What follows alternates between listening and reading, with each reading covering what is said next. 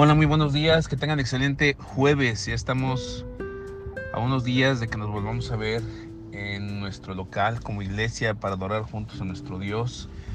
Y a propósito de tormentas, lo que te compartí el domingo, eh, pues bueno, recordando que hay tres tipos de tormentas. Número uno, aquella en la que uno se mete solo, aquella en la que Dios quiere formar nuestro carácter y aquellas que se oponen a nuestro destino, ¿verdad? Hablábamos que la primera tormenta, pues esa depende de nosotros. El que reconozcamos en que estamos mal, pidamos perdón, reconstruyamos, reedifiquemos. Y las otras dos, pues basta de repente con entender nuestra identidad en Dios, eh, movernos en la autoridad espiritual que Él nos dio, entender el propósito y el llamado. Y estaba meditando en Romanos en estos días y llegando a Romanos 8 encuentro lo siguiente, que es un texto que me encanta Dice así, estoy seguro de que los sufrimientos por los que ahora pasamos no son nada. Ve, esta versión me encanta, la traducción en lenguaje actual. No son nada. Si los comparamos con la gloriosa vida que Dios nos dará junto a Él. Punto.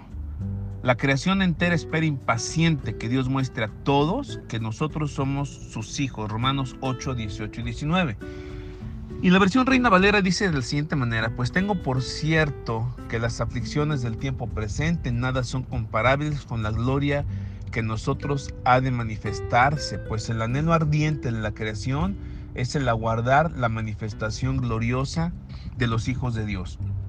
Entonces, cualquiera que sea la tormenta que estemos viviendo, aun aquella que es consecuencia de apatía espiritual, de malas decisiones, de pecado, de asuntos no resueltos, de deudas del alma. Una aquella, según Romanos 8, 28, 29, dice que todo obra para bien en el contexto de este mismo capítulo.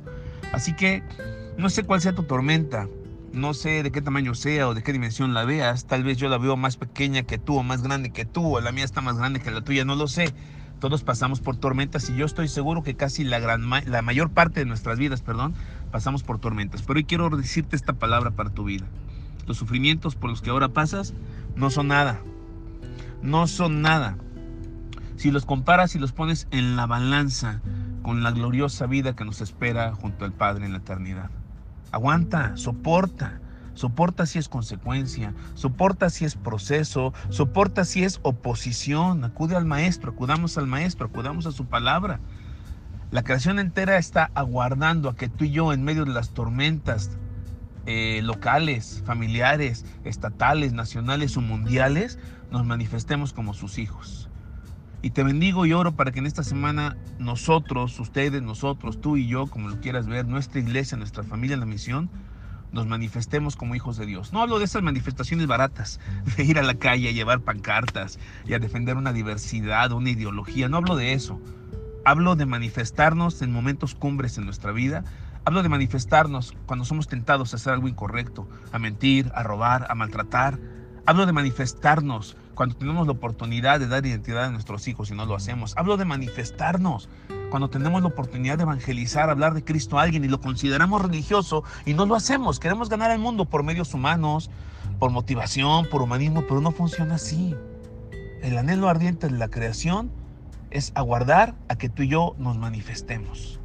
Que tengas excelente día, te bendigo y te mando un fuerte abrazo, ciber abrazo. Me encantaría dártelo el domingo, aunque sea estrechar el puñito.